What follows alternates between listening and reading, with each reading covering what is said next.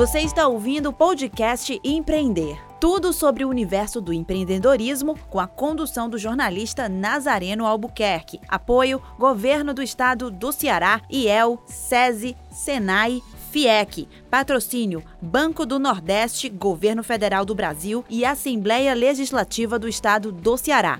Correalização Sebrae. Realização Fundação Demócrito Rocha.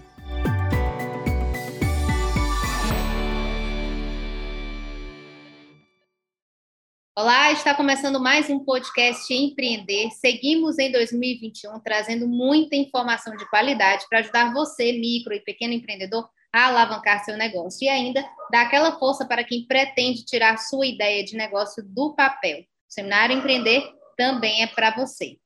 Bom, independente de qual seja o seu ramo de atuação, organizar as finanças não é lá uma das tarefas mais fáceis, a menos que você seja aí das exatas. Mas se for seu caso, você muito provavelmente aprendeu a lidar com os números já na vida adulta também.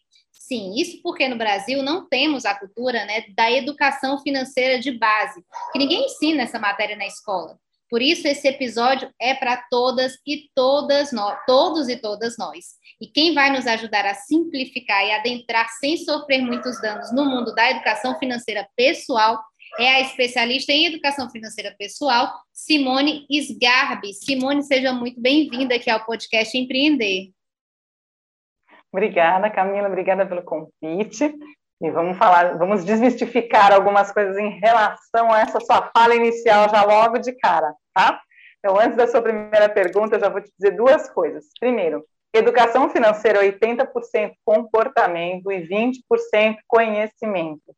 Então, ela não é uma questão de exatas, ela é uma questão de humanas.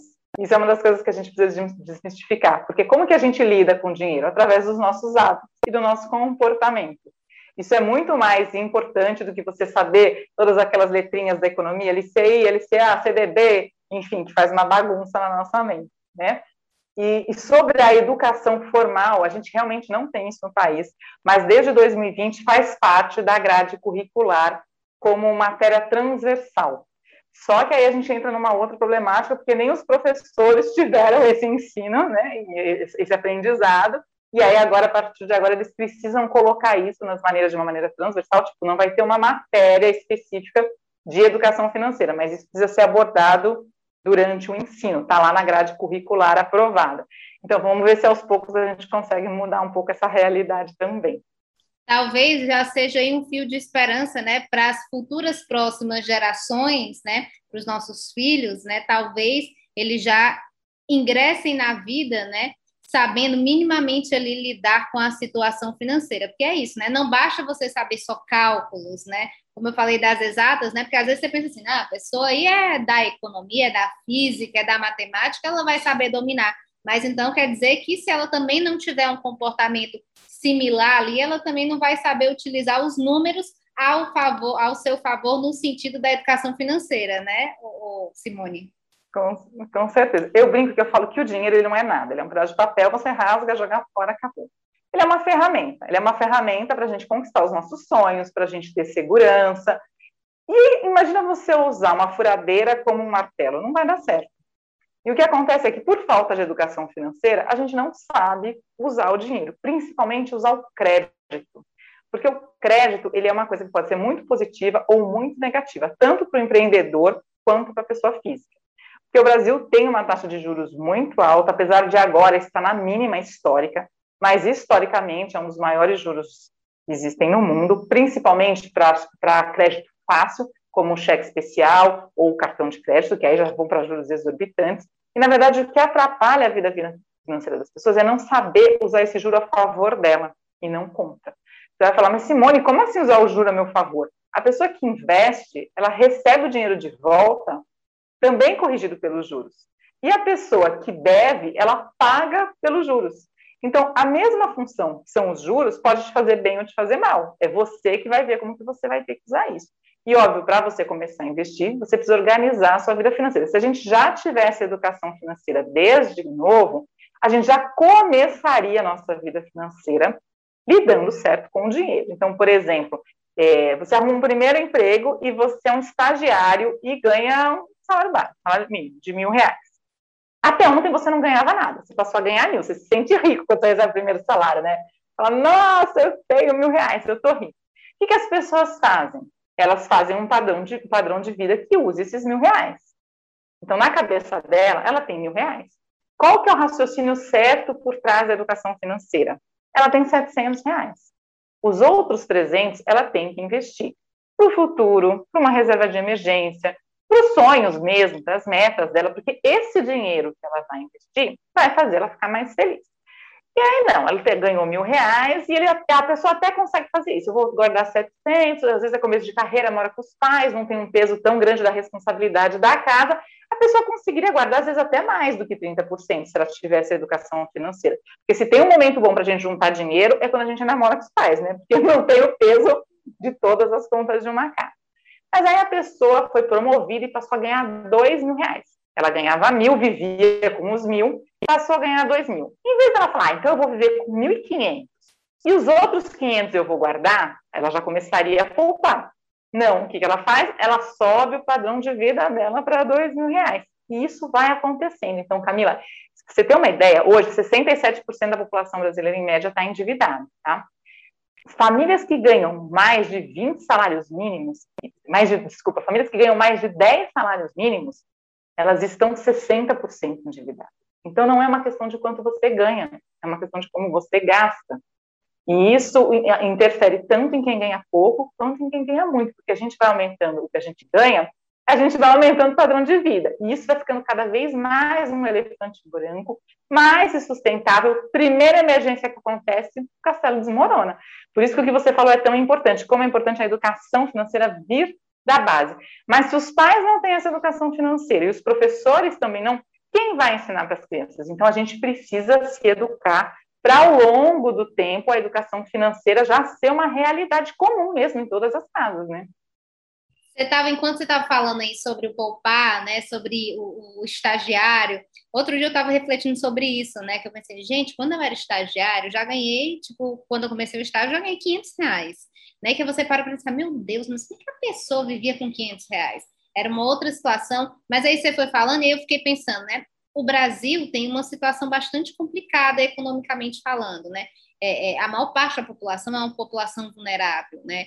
poucas pessoas têm esse orçamento mais de 10 mil, aliás, mais de 10 salários mínimos, e a maior uhum. esmagadora parte vive com um salário mínimo ou menos. Né? Antes de eu começar minhas perguntas oficiais, já queria pegar um gancho aí de nesse cenário que a gente tem, né, aqui no nosso país, o Simone, como que a pessoa que ganha, porque assim, a pessoa já ganha um salário mínimo, aí ela paga o aluguel, ela tem que comprar as, as coisas, as comidas de casa, tem que pagar água, luz, é, hoje em dia paga a internet, né, o telefone, ela tem que sustentar três filhos, por exemplo.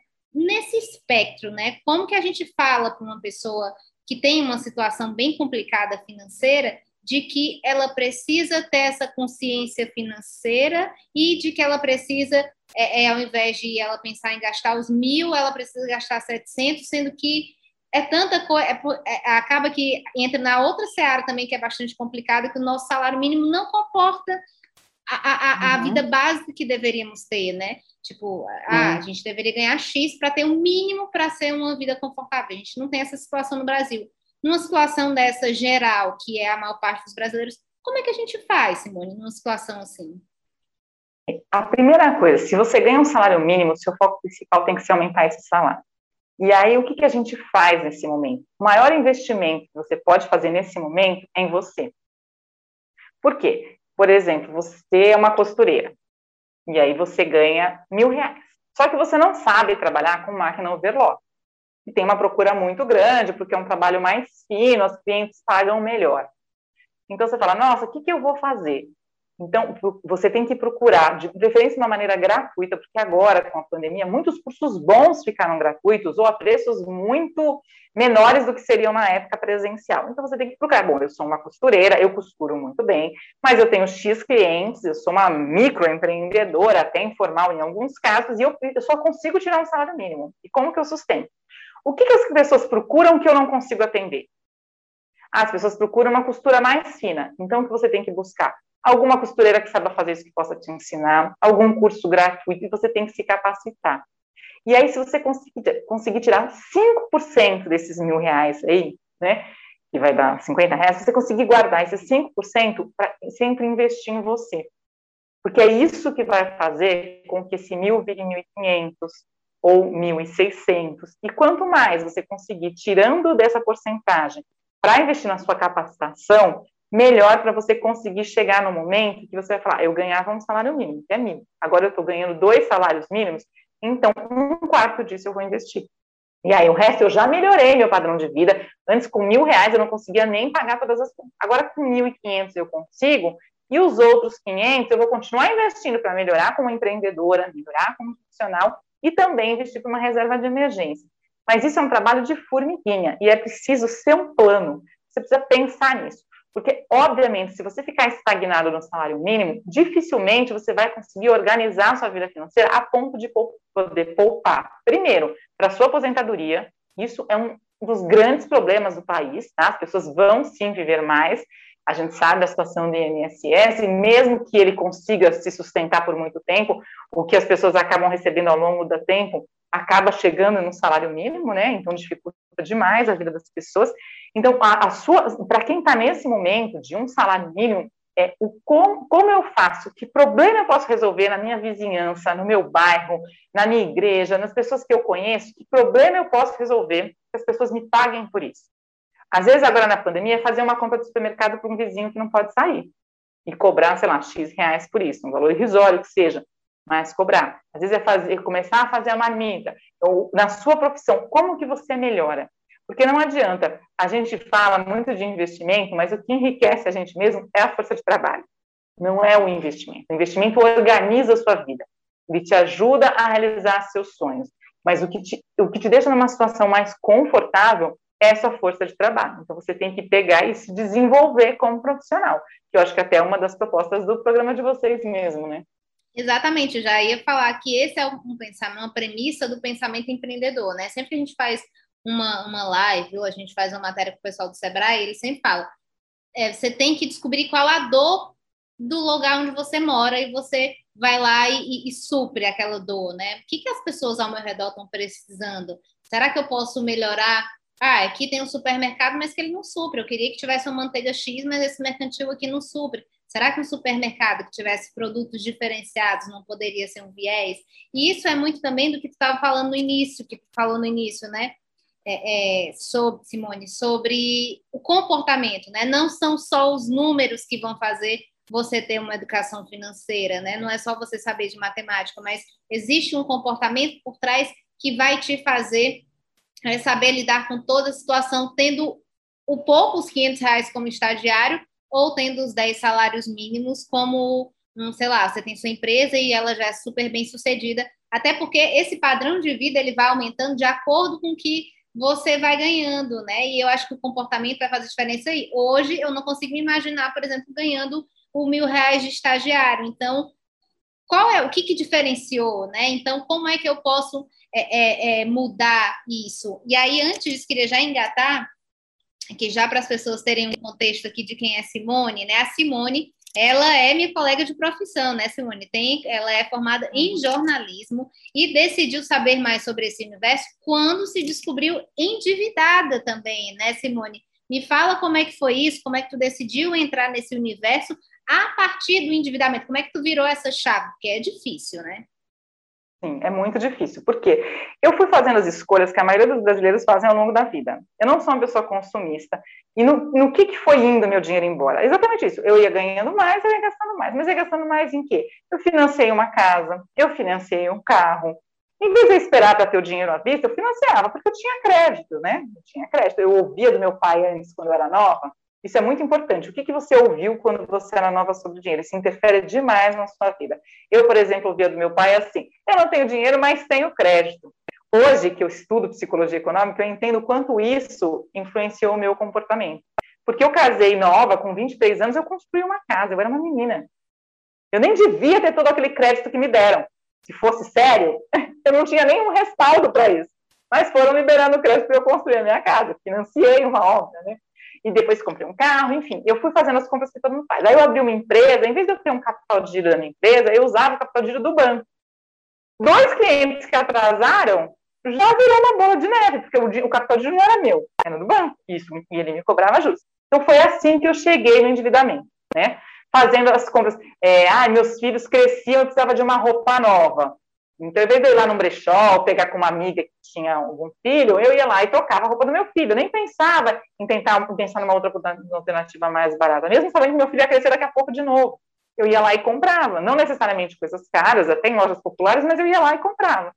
Então, isso me levou ao endividamento ao longo dos anos. O que fez eu resolver sair dessa bola de neve? Primeiro, meu nome foi negativado, isso foi muito duro para mim. Hoje eu entendo que, na verdade, foi um bem que aconteceu, porque quando seu nome é negativado, você está protegido de você mesmo, você perde o crédito. E aí você não consegue mais ficar usando dinheiro de banco, você tem que usar o seu. Então eu tive Alguém que adaptar te freia, né? Peraí, ainda vamos frear essa é. pessoa aqui.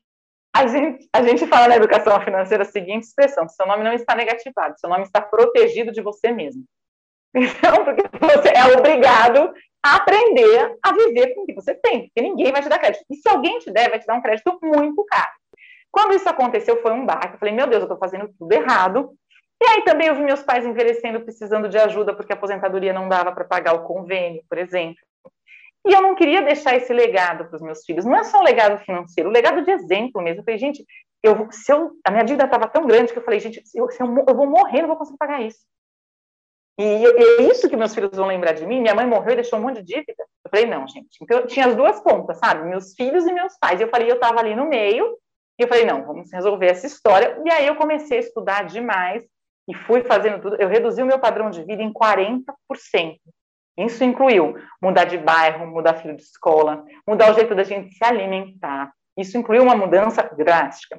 Do outro lado, falando sobre empreendedorismo, eu reinventei o meu jeito de trabalhar. Eu tinha um produto caro e poucos clientes. Eu dividi esse produto em vários produtos bem mais baratos, eu tive muito mais clientes. Aí eu passei a ganhar 30% a mais. Então, em um ano, só para você ter uma ideia, eu vou te passar um número até. Em um ano eu consegui juntar 100 mil reais, coisa que eu nunca tinha feito na minha vida só com esse movimento de baixar o meu padrão de vida e passar a ganhar mais. Aí eu falei, gente, tô rica. eu me senti a pessoa mais rica do mundo. Por quê? Eu peguei esse dinheiro e eu tinha mais ou menos 12 dívidas diferentes. Porque o devedor, ele nunca tem só uma dívida, uma dívida leva a outra. Nesse, nesse primeiro ano, eu consegui ficar quase todas elas, porque eram dívidas menores. E aí acabou ficando só as dívidas bem grandes, com bancos, que aí é um outro processo de negociação. Mas aquela dívida, sabe, um canezinho de uma loja, um condomínio atrasado, aquelas coisinhas que você vai descobrindo um santo e cobrindo outro, sabe? Essas eu consegui acertar todas. E eu acabei o ano me sentindo milionária. Acabei o ano sem um tostão, porque eu peguei todo esse dinheiro e paguei todo mundo que eu tinha que pagar. Sem um tostão, mentira, porque eu cheguei a dar uma parte, mas assim, a maioria, né? E aí eu falei, gente, eu me senti renascendo mesmo. Falei, meu Deus, eu consigo. E aí isso foi me dando uma energia, e eu falei, eu quero que as pessoas sintam essa mesma alegria que eu senti que dá para se organizar. Eu precisei fazer sacrifício, eu não vou mentir, é difícil. Eu chorei muitas noites, eu tive sim problemas de relacionamento com meu marido, eu me afastei de muitas pessoas. É um processo, porque você tem que mudar o seu jeito de viver a vida. Mas hoje, olhando para trás, valeu cada sacrifício. E uma dica também que eu vou dar, que eu acho muito importante para quem estiver precisando fazer esse tipo de sacrifício, porque é um sacrifício, né? Mudar um filho de escola é um sacrifício, mudar de bairro. Quando eu mudei de bairro, eu fiquei chocada, porque eu morava num bairro tinha muitos restaurantes, prédios, e eu mudei para um bairro que era um bairro de casinhas, assim, né, sem, sem comércio, sem nada. Isso já me fez gastar bem menos dinheiro, porque no bairro não tinha nada para comprar, nem se eu quisesse. Mas tudo era mais barato. A padaria era mais barata, o supermercado era mais barato. Então, só mudar de bairro já diminuiu o meu custo de vida, assim, muito. Porque às vezes um bairro para o outro, tudo muda. E tanto no consumo, ou quanto na, na diminuição de renda, isso funciona, gente. Quando a gente consome, uma coisa puxa a outra. Então, por exemplo, você falou da, dos custos de internet, né? Ah, você compra uma televisão smart. Ah, então aí eu tenho que pagar uma internet.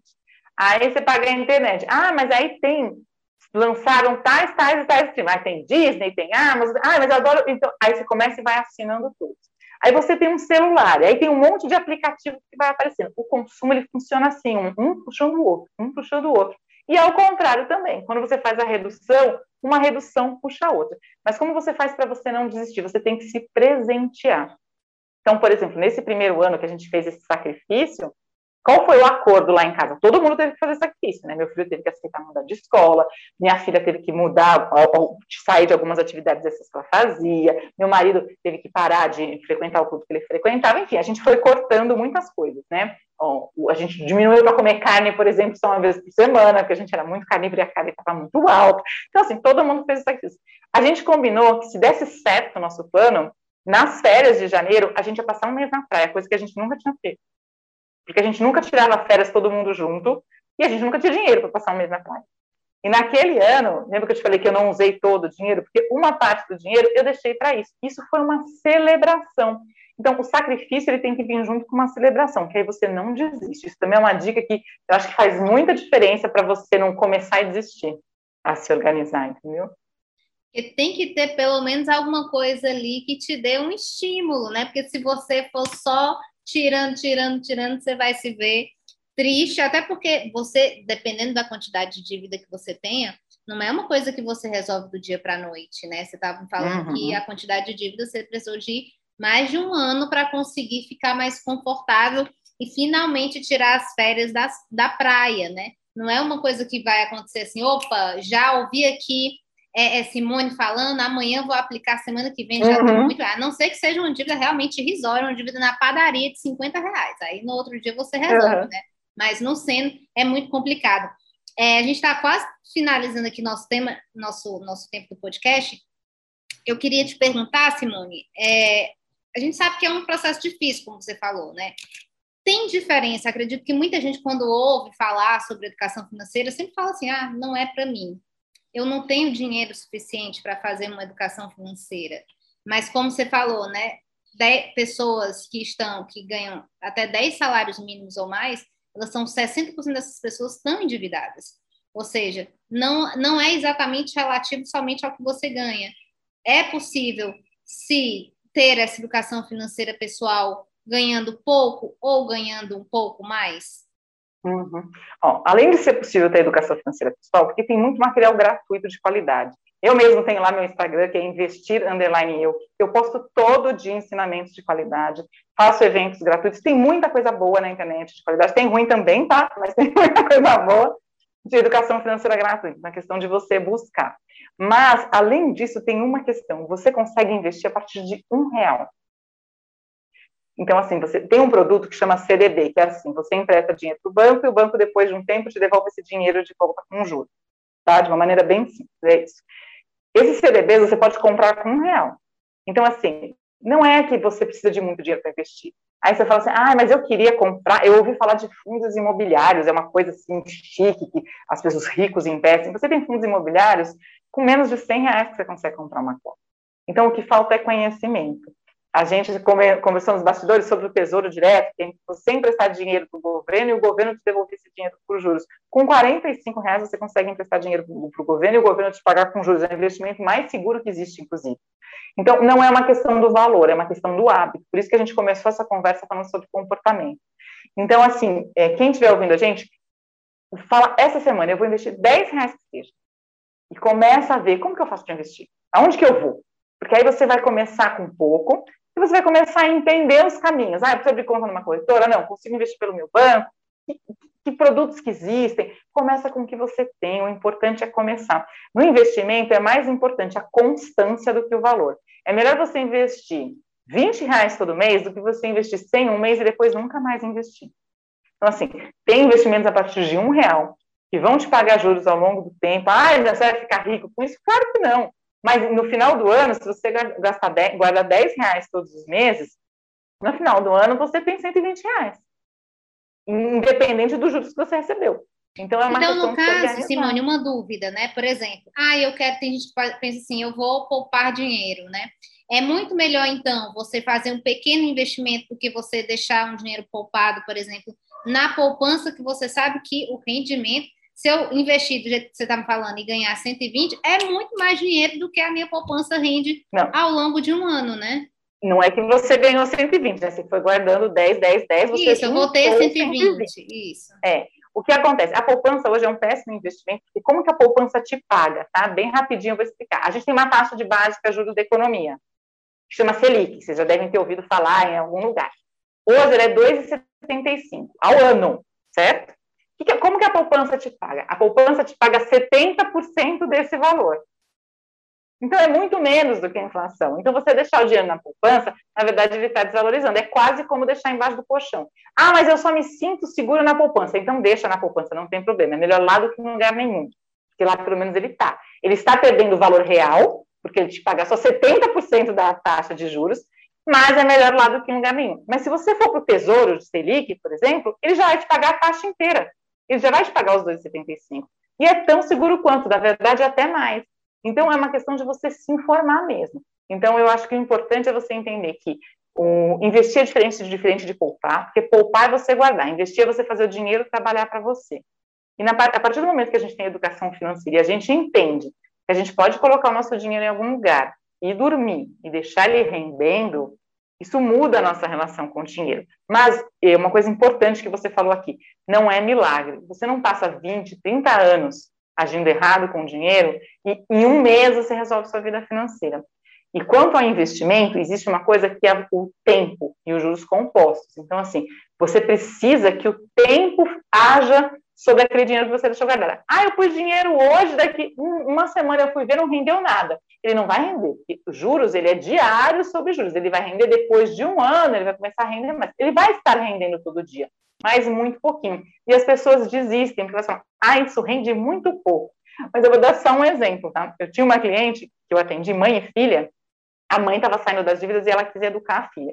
E aí ela falou, eu não vou te dar mais nada. E a filha dela fazia uns bicos, ela pintava os tênis dos amigos, uma coisa assim.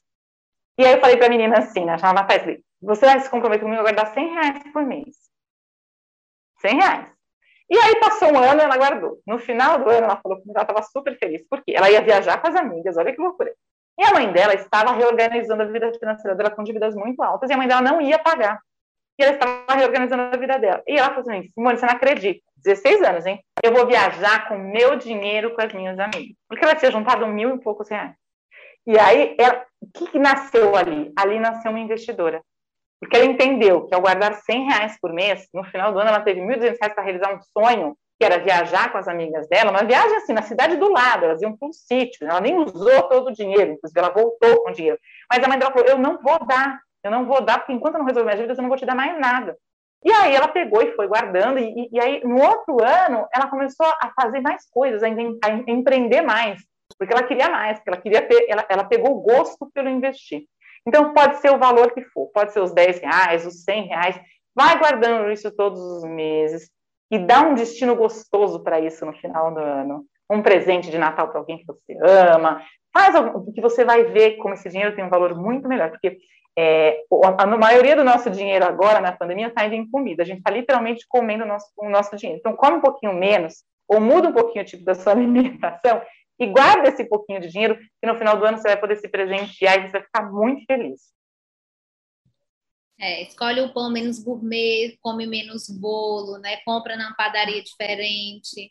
É, tem, a gente tem gastado muito realmente na pandemia com comida, principalmente na perspectiva de que o supermercado, né, os, os, itens, os itens da cesta básica também estão muito caros, né? Então, na alimentação de base do brasileiro, a gente já está muito alto. Só agora, na próxima semana, né, o arroz e o feijão vai aumentar 60%. Já é uma Exatamente. loucura completa. E aí, você precisa saber fazer compra por atacado, mas aí não é para você ir lá e gastar o seu dinheiro e comprar um monte de arroz. É para você dividir isso com seus amigos porque senão você vai pegar um monte de dinheiro, comprar arroz, e depois você não vai ter dinheiro para pagar a conta de luz. Não é para você fazer isso.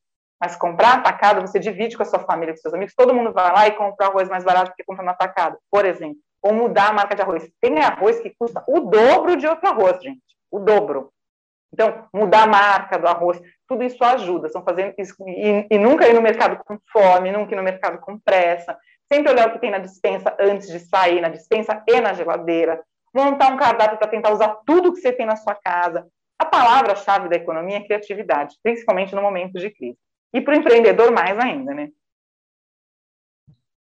Muito bacana. Infelizmente, nosso tempo do podcast aqui terminou, está terminando, mas a gente vai voltar com esse assunto também, que é muito interessante. Eu acredito que muita gente tenha bastante dúvida sobre isso, né? Eu queria agradecer aqui a sua presença, Simone, no podcast Empreender. Muitíssimo obrigada por esses ensinamentos, viu?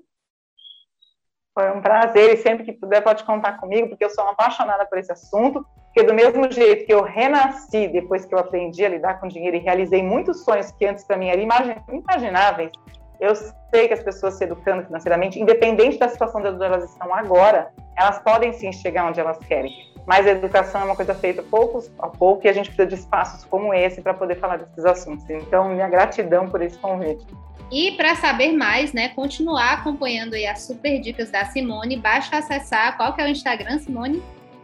É investir, underline, que é aquele risquinho embaixo, né? Eu, que na verdade é uma pergunta, é investir eu? Porque eu achava isso, que não era para mim, né?